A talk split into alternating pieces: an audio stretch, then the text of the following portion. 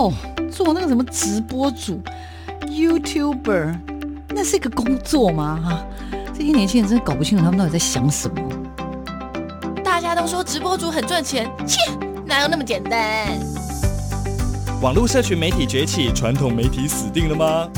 直播平台真的像你想象中的色情满满？它的真实情况到底如何呢？哦，个子又不是空气，怎么会外泄？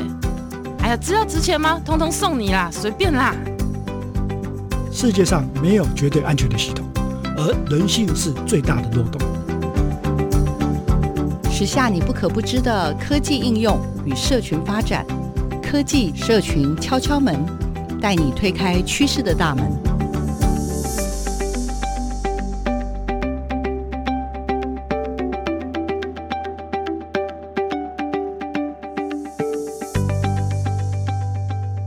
听科技社群敲敲门，我是主持人小黄老师。各位收音机前面的听众朋友，大家早安！大家这个礼拜过得好吗？我这礼拜想要带听众朋友一起去到日本。去拜访一位很可爱的年轻人，叫 Toby。Toby 跟我之前在教育的现场其实相遇过，我知道他是一个非常非常有才华的年轻人。透过社群媒体还是有机会能够关心到 Toby 啦，不过都是只是知道他在感觉在念书，现在目前在工作了。那不过最近发现呢，诶，他竟然要在呃日本工作几年之后呢，有一些相关的研究的发现，然后刚好啊也跟我们这个节目。科技跟社群跟 AI 人工智慧很有关系，我赶快呢 就先为听众朋友邀请到这位很棒的伙伴 Toby 刘，然后叫刘宪奇。那当然我也想跟听众朋友介绍，就是因为东京奥运现在正在进行当中了，好，所以呢就有非常非常多的听众也是很关心这件事情。虽然不能去东京看奥运，但是我们也可以隔空有一些认识跟了解了哈。OK，好，那我们就来欢迎一下我们今天的受访者 Toby 刘宪奇。大家好，我是 Toby 啊，我是机器学习工程师。那我现在在东京的一间啊二手电商服务，搬过来这里大概将近要三年，台湾念完书才过来。对啊，这样听起来好像感觉就是你从小在日本长大，不是？没有没有没有，才来三年的。对呀、啊，其实 Toby 是之前我在中央大学就是认识的经济系的高材生，然后呢，其实我当时呢是去帮忙带那个，就是当时学校里面好像要办一个电视台，然后有一些企划的课，然后所以就认识了 Toby，但是后来就发现，哎，Toby 好像真的厉害的不是经济系。写程式好厉害，然后还有就是后来也念了清大是吗？要不然让我们大概知道一下，你为什么现在会在日本任职，在日本最大的拍卖电商平台做工程师、机器学习工程？哎，这个很酷的工作，赶快帮我们倒带一下好不好？对，跟小黄老师是在张认识的。那呃，我在中央的时候是念经济系，在那之前我其实一直都会写程式，所以念经济比较像是一个比较出格的决定。嗯，但是其实说经济学跟机器学习有没有关系，绝对是有关系的。我是比较幸运，就是在大三的时候修到了一门呃系上老师开的实验经济学。实验经济学其实蛮有趣，它是一个很经济学里面很新的领域。我们一般传统经济学就是模型嘛，然后就推导、统计啊这些东西。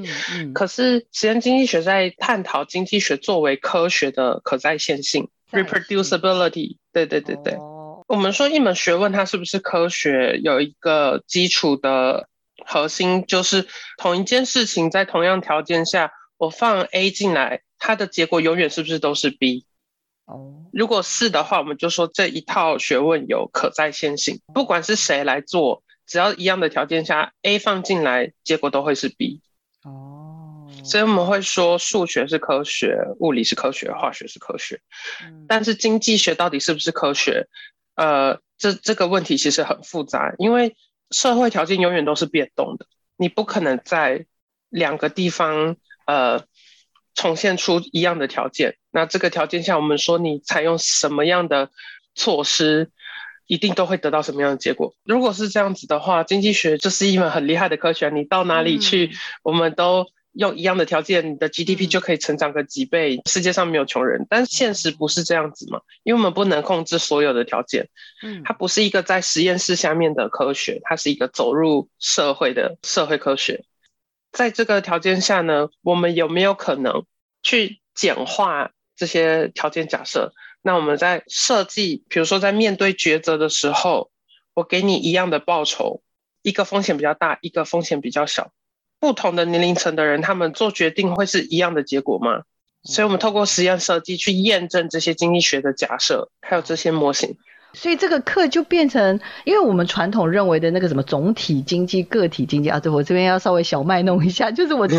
我并不懂，但是我知道就是有所谓宏观跟微观嘛，就是我们通常对对对经济学的时候，因为我也认识一些专业伟大的。教父级的人物，所以他就说：“哦，我是研究总体的，我是研究个体经济的。但是如果按照 Toby 就是宪琦刚刚所聊的，就是你大三竟然修到了一门课，叫做。”实验经济学的意思就是说，哎，他也不是谈宏观，他不是谈微观，他谈的有点像是一个，因为我们做刚刚讲的做很多的科学实验，我们我们刚刚所说的物理化学啊，有很多东西其实它是可以被复制的。好像感觉这门课是在讨论说，哎，所以经济这件事情，它是不是有机会找到它的 SOP，是不是有机会被复制，是这个概念吗？对对对对，在这个基础上，它其实是我们。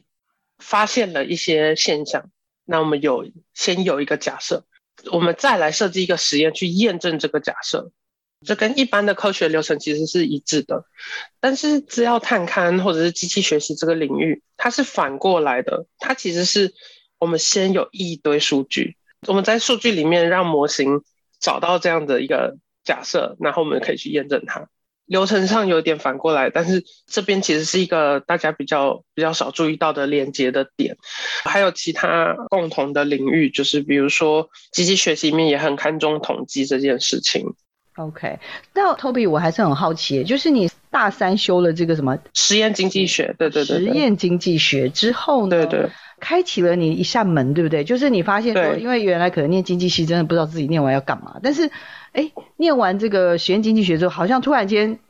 因为你以前你说你本来就会写程式嘛，对不对？好像突然间，噔噔噔噔噔噔噔，所有的窗都开了，就对了，而且不是只开一层楼，一下子从一楼开到一百楼的那个概念吗？我是是有这样的感受吗？有这样的感受，但他可能还没有到那么强烈。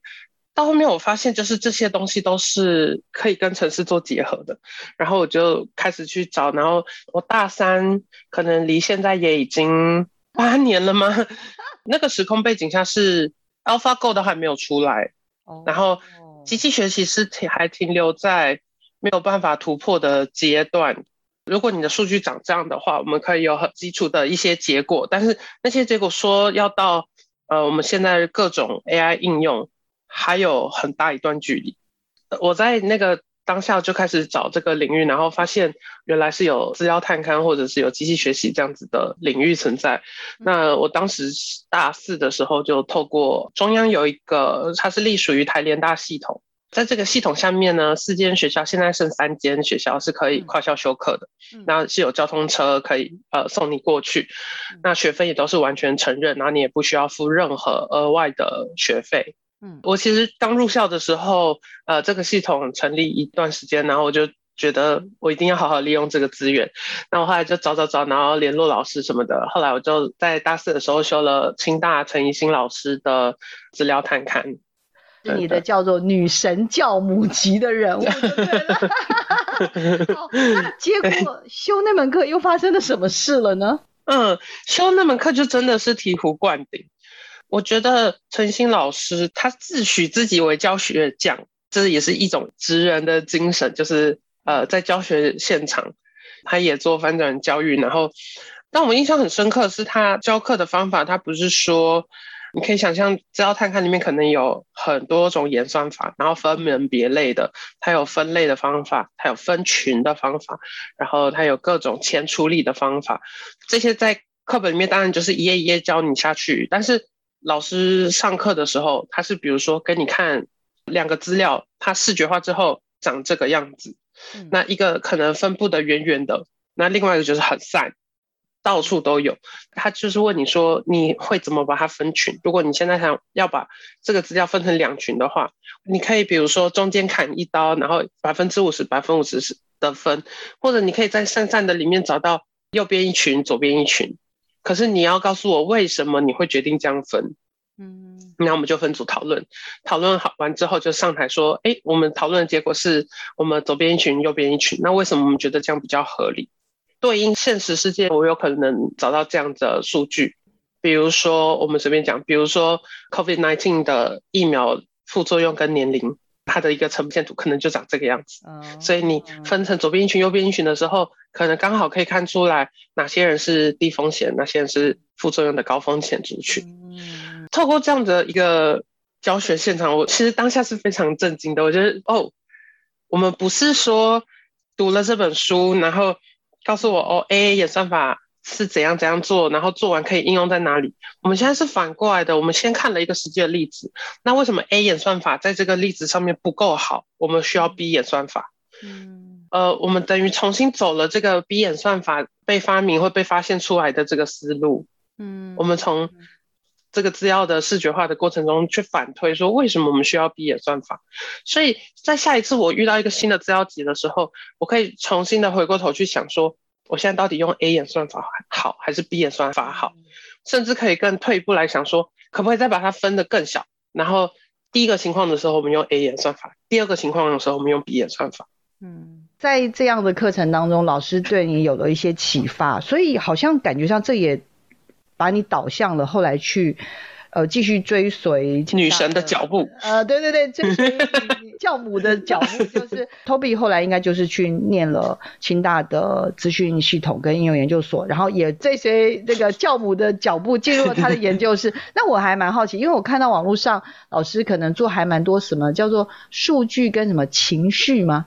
的一些研究，对对对，那这个也后来变成是一个你的啊，对，我都忘了跟听众朋友介绍，因为其实 Toby 也很厉害，是刚刚我讲了，他其实是个文青，就是在大学就很热衷于参与创作、剧本创作，然后对拍摄也非常有热情。那我真的本来以为你会走向影像方面的这样子的一条路，但是没想到，我后来发现，哎，你怎么是一个那个机器学习的工程师？所以这个东西。对我来说反差很大，而且 就是你后来还进入了这个实验室里面当这个所谓的工程师，这件事情要不要赶快也让我们知道一下？就是说这中间会有冲突吗？我很好奇。我觉得两者不会有什么冲突耶。分几个阶段来说，其实在前面做情绪分析的时候。情绪分析是一个在机器学习里面还蛮特别的一个领域，它不算完全被解决。我所谓被解决是，比如说数字辨识就是一个完全被解决的问题，就是我们去停车场，然后机器一照就可以知道我的车牌是几号。也不需要什么感应，它就是透过图像辨识，然后知道你的车牌是几号，这是一个完全被解决的问题，它已经可以走到商用的程度。嗯。可是情绪分析，尤其是只透过文字的情绪分析，其实是一个没有被完整解决的问题。主要的原因还是在于我们在认知科学上面，并不完全的知道我们情绪是怎么产生的，它是一个由内而外大脑运作的一个结果。然后很多时候，它甚至不是你可以控制的。当然，有的人 EQ 很好，他可以无时无刻都控制自己的情绪。可大多数的时候，你你会觉得他是有一个被动的一个存在。然后他可能有些还会说跟你的饮食有关系。嗯，当你摄取太多糖分的时候，你的脑内啡被刺激的太过的时候，你就会开始疲劳，你就开始感觉不到快乐。我们只是单单的让。机器看你写的文字，去预测你现在写文字的当下是什么情绪，或者是去预测读的人看起来会是什么情绪，光这件事情就会产生分歧。嗯，有时候我们可能有很多情况是，比如说我传一个讯息就说我还没吃，然后对方就觉得我是不是饿到生气了？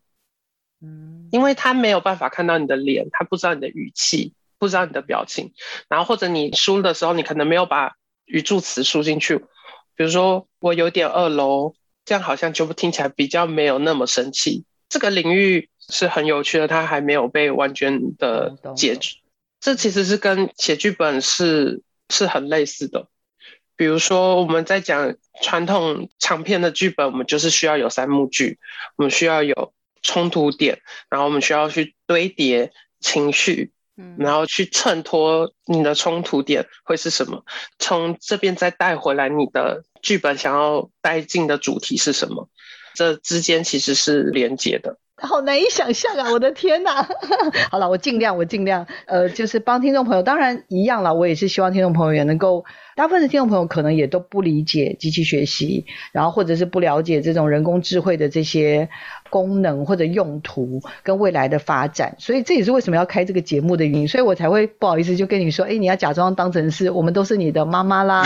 阿姨啦、兄弟姐妹，你在解释给我们听说，说你到底学了什么，还有你到底在做什么？因为其实我看到你机器学习工程师某某这样看过去的时候，想说，嗯，这是什么东西？然后我又看到说，目前你在那个呃日本的这个最大的拍卖电商平台呢，你的工作是在着重于自然语言处理、语义分析、情绪分析，然后透过机器学习来提供使用者主动式的客服使用。哇，天呐，天呐！我就很好奇说。因为其实电商，尤其像疫情来了，几乎像小黄老师也是，我们不得已就像我以前是很少用网购，我但是我现在简直是充满了网购，我的生活里面充满了网购，这样，然后呃贵到几千块，便宜到一两百块的东西，我都必须要网购，所以我也很好奇，就是说在这样子一个电商的平台，它为什么在自然语言的处理、语义分析、情绪分析是？这个对于整个这样子的一个交易上面是如此的重要，可不可以跟我们大概说明一下这中间的逻辑又是什么，好不好？嗯，我们的公司只做拍卖，只做呃 C to C，就是消费者对消费者的拍卖。他们卖家也不一定是专业的商家，他有可能是家庭主妇。那今天我小朋友呃越长越大，然后我的小朋友衣服不能穿，那我们就拿上来拍卖。嗯。在这个情况下呢，它跟传统的电商不一样，就是，嗯、呃，它不是所有事情都点一点就结束了。嗯，我的小朋友的衣服上架之后，买家来跟我买，买家可能就会传讯息来问我说什么时候才会发货。那发货的时候，或者是他可能还要想再确定尺寸到底是多大，那呃颜色是比较接近蓝色的绿色，还是比较接近绿色的蓝色？诸如此类的问题，它发送的过程还有，比如说，万一我地址写错了，然后我收不到，那我需要再重寄，要重寄到哪里？那或者是我收到之后，我觉得不满意，然后我想要退货，我们该怎么做？呃，退货的动作？那这个退货的流程又有一个叫逆物流的这个这个名词。对，那其实这中间都需要买家跟卖家之间的文字沟通。嗯。这就是可能情绪上面会有摩擦的时候，可能跟老公吵了架，然后在我们平台上面可能就对买家非常的凶，嗯，然后买家就觉得莫名其妙，你卖个东西为什么我跟你买个东西为什么我要受你的气？尤其在日文里面有很多方法可以表达情绪，比如说你用什么程度的敬语。这是一个很复杂的学问，就是如果你用一般的敬语，或者是呃你用叮咛语，这个就是你一般对陌生人讲话的时候，你就会用这个语气的文法。可是如果你今天用突然用到超级礼貌的敬语，对方会觉得，哎，我有惹你吗？你为什么要对我这么毕恭毕敬？呃，应该是说 read between the line，就是要读到一行跟一行之间的意思，但是。献琪，你也不可能每天二十四小时，就算你有怎么讲，我相信你们成为日本最大的拍卖电商平台，其实上面的资料一天的交易笔数搞不好千万笔，甚至搞不好有到上亿笔吧。那不管是几笔，那它所延伸出来的对话这些东西，那又更复杂了。那这个机器学习工程师，你在处理的是有点像是一个去。判读吗？或者是去了解说这些交易当中，比如说它是列为有风险，或者是高风险，或者是在什么样的状态之下，就是变成要去对整个系统去做出提醒吗？我我只是好奇了，嗯、我我帮听众朋友稍微对对对大概了解一下，是这个逻辑吗？对对，没错。过往我们在还没有机器学习以前，我们就是只看关键字，当你的。呃，交易内容提到什么关键字的时候，我们会把它捞出来，然后人工审核，看有有没有什么问题。但这个方法就非常的没有效率。对，我们可能看一百笔，我们只找出三五笔。对公司来讲，这是一个很大的成本负担。我要这么多人力，然后二十四小时轮班去去看到底有没有不法的事情，就是可能有些东西是不可以在平台上交易的，但是他们可能挂羊头卖狗肉，那那个狗肉就 放到那个 交易讯息里面。对，那嗯，所以我们。机器学习的部分就是在辅助我们人工审核，就是呃，现在等于我们机器学习有点像是一个筛子，我们先把所有讯息都丢到里面去筛过一轮之后，把高风险的部分才拿给呃人工的客服再进一步审核。嗯，过滤过滤啊，这个对对对对，但是你等于是先用。如果是这样，可以说是 AI 吗？就是人工智慧，先用用人工智慧去帮我们先做初筛，而不是所有所有的事情事情全部都要靠人。然后或者是已经发生了，比如说纠纷，说要去提告等等的时候，嗯，那都已经来不及了，好多事情都已经来不及了。然后。遗憾可能已经发生了，然后 对对，这个也不是我们作为一个企业所乐见的，所以这时候就出现了像这样子非常非常特别的一种职业吧，至少我自己觉得就是这样的一个工程师的这个位置，然后看来看来这件事情也真的是很特，就是真的是在这个行业里面算是很新的。好，在这边我们要稍做一点点休息，因为我想大家听到这里就应该已经了解，就是 Toby。刘宪启呢，他本身是台湾人，然后他在台湾念完大学的经济系之后，后来就去清大念跟资讯相关的研究所。那后来在三年前呢，就到日本去工作，在一个日本最大的拍卖电商平台呢担任学习工程师。那一转眼已经三年过去了。那这三年当中，我相信了他也习得了很多东西，然后也感受到很多东西，不管在工作上，在专业上。那当然，更重要的是去年开始的疫情，我相信对 Toby 来说有非常非常大的影响。在二零二零年年初开始，其实日本就已经因为疫情的关系，就是所谓的 Work from Home 一段时间了。Toby 来帮我们回溯一下，因为你去日本工作，今年是第三年嘛，对吧？那在二零一九年、二零二零年的时候，面临到了疫情，你们就开始 work from home 了吗？大概跟我们回溯一下这整个疫情到目前，嗯、甚至七月现在的状态，为什么什么第四次的什么什么什么东东？嗯、大概跟我们分析一下好不好？嗯，七月开始是第四次的紧急事态宣言，或者是蔓延防止措施，其实都类似于大家理解上面的封城，只是它更没有强制性。它有一部分的法律效应，但是不是台湾想象的那么严格。从去年三月，二零二零年的三月，其实就已经开始有类似的措施。日本政府在这一次疫情的呃行动，相较于台湾或是香港啊、澳门，其实动作上面是稍微再慢一点。我们大概到三月、四月才开始有真正的动作。我自己任职的公司是比较特殊，就是 Mercari，它虽然是一个日本的新创，就是已经现在已经是老创了，但是他们在企业文化或者是措施上面都跟西方的新创企业比较相似。那我们本来在工作呃时间上面就比较弹性。那在去年二月开始，我们就宣布呃 work from home。那我们中间有历经一段调整期，是有一段时间是强制你只能 work from home，然后到后期是弹性的，就是你可以跟你的主管报备，然后可以出勤，可以去公司，就是想要去公司的上班的同事也是有的。这不是其他日期的一般的情况，其他日期要再更晚一点才逼不得已的宣布 work from home。在中间几次解封，感染人数又飙起来，其实大部分都来自于这些传统日期的人，他们又被叫回去上班，然后只要一通勤，大家也知道，就是上班时间那个日本电车、东京电车的密度什么的，然后感染人数又飙高起来。这也是为什么就是解了又封，封了又解。但是我当然是希望台湾不要重到东京这个覆辙这样子。嗯嗯。好，那我在这边想要帮听众朋友也再询问一下，就是说，因为确实我们都会觉得日本其实是一个相对来说公共卫生做的蛮不错的，然后也是非常非常守法的民族。但是我我会觉得从二零二零年就是很吊诡，是因为碰到了奥运，所以这中间有点像是一个两难，对不对？就是应该说前期投注了很多很多的各式各样的一些准备的工作，那现在碰到了疫情，啊是可以不办吗？但是又不能不办，所以弄来弄去到最后好像还是需要办。那可是办呢，又会。关于疫苗的状态啊，什么这些感染的状态，其实很可能会有很大的遗憾。所以在这样的抉择之下，所以刚刚 Toby 说，其实日本整个的面对疫情的这个阴影上面，感觉上好像怎么做都不对，是吗？我我还蛮好奇。然后你刚刚所说的紧急事态宣言、嗯、那个东西，你又说它其实有点像封城，但是又不是 封城的原因是，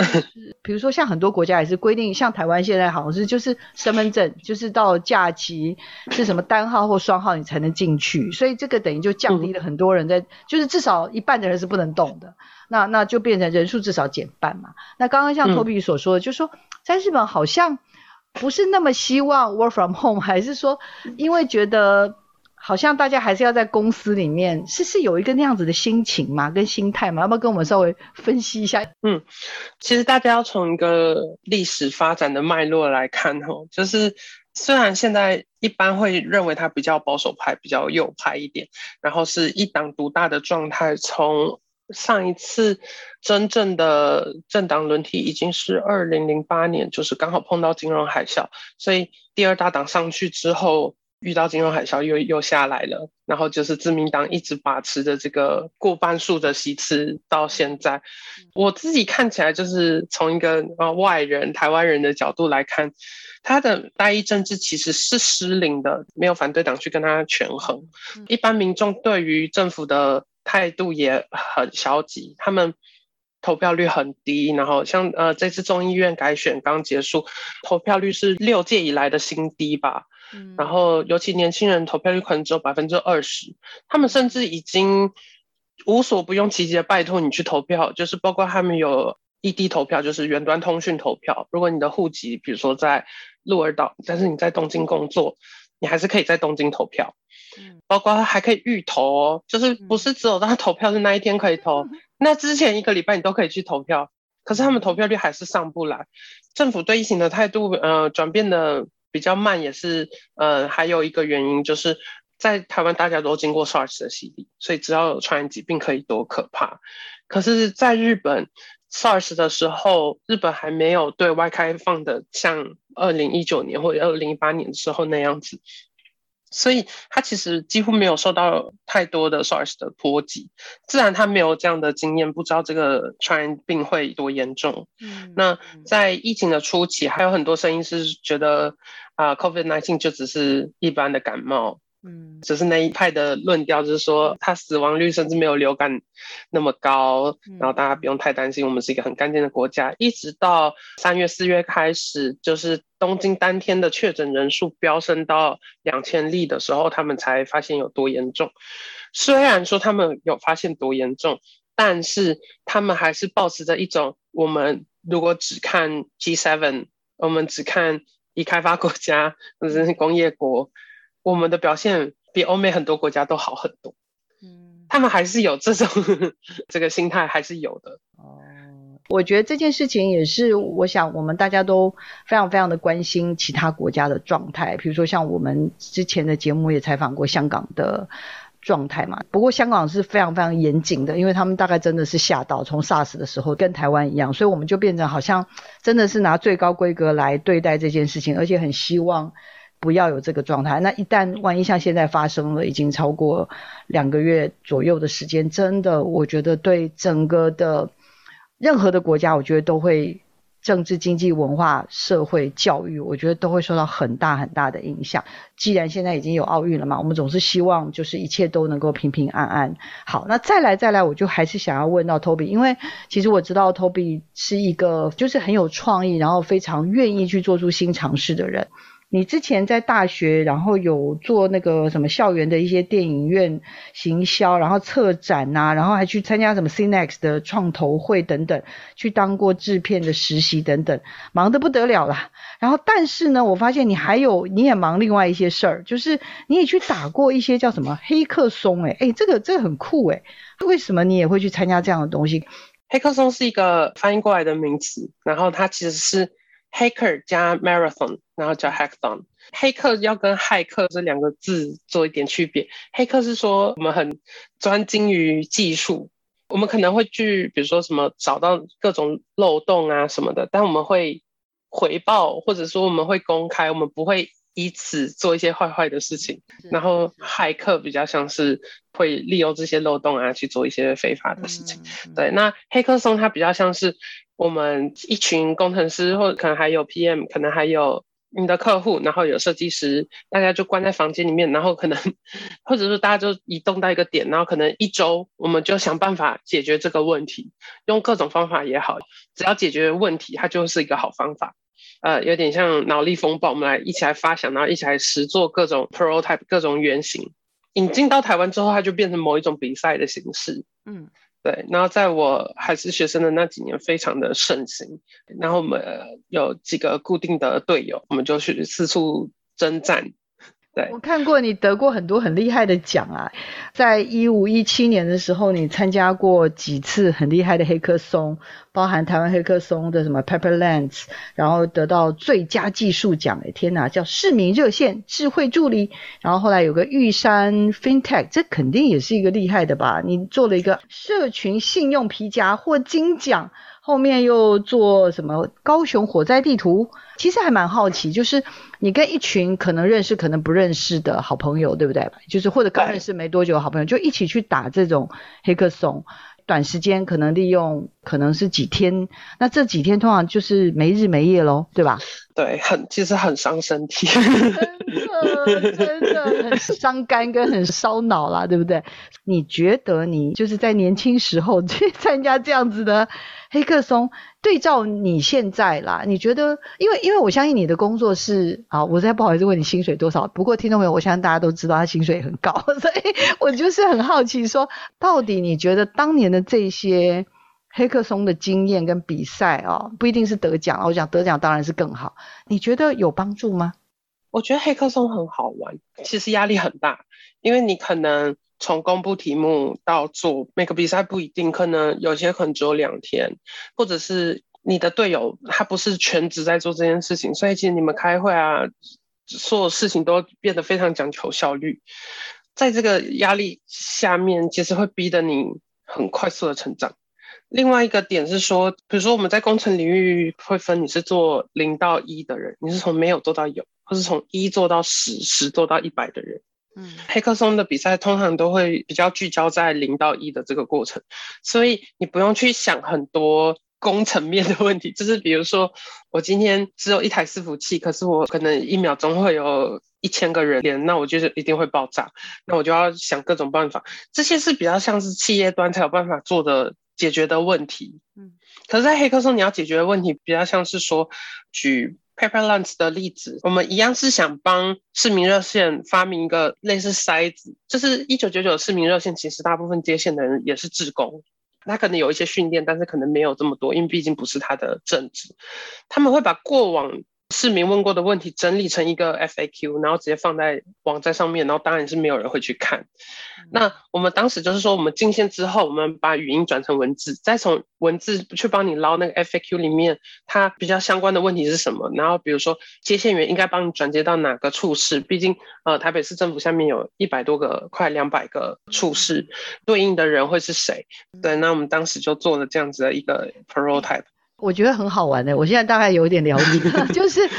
那原来就是用人工的转接的概念，就是所有都是接线生的概念，或者是接起来你也不可能什么都知道，所以如果有一个好的，像刚刚讲的，就是所谓的市民热线的智慧助理，有点像是有一个小帮手在旁边，他就省掉了他重新去查找资料，哎，这这真的很聪明啊，所以你们是。两天内把这就做出来了吗？还是怎样？对对，然后那是我第一次训练模型，然后我就觉得说，天哪，这东西真的能成吗？就是我好像在乱搞，不知道自己在干嘛。然后我们一直在决赛的已经要 demo 的前两三个小时，才把整个东西串完。你可以知道那个压力有多大，就是 还要回家睡一下，然后再想，哦，我要赶快把它串完，赶快把它串完。然后串完之后，然后我们就试几个 case，然后哇，好像真的能行，就是。真的有东西可以 demo 出来，对，然后就蛮好玩的。然后好厉害哦！求学时代的这些比赛，看来他培养的是你第一个，当然就是抗压性吧，对不对？就是面对的问题，然后有点像是解决一次又一次的解决。不管是一五年或一七年，陆陆续续参加的比赛，那也让你某种程度应该也得到一些自信吧？发现你想的东西其实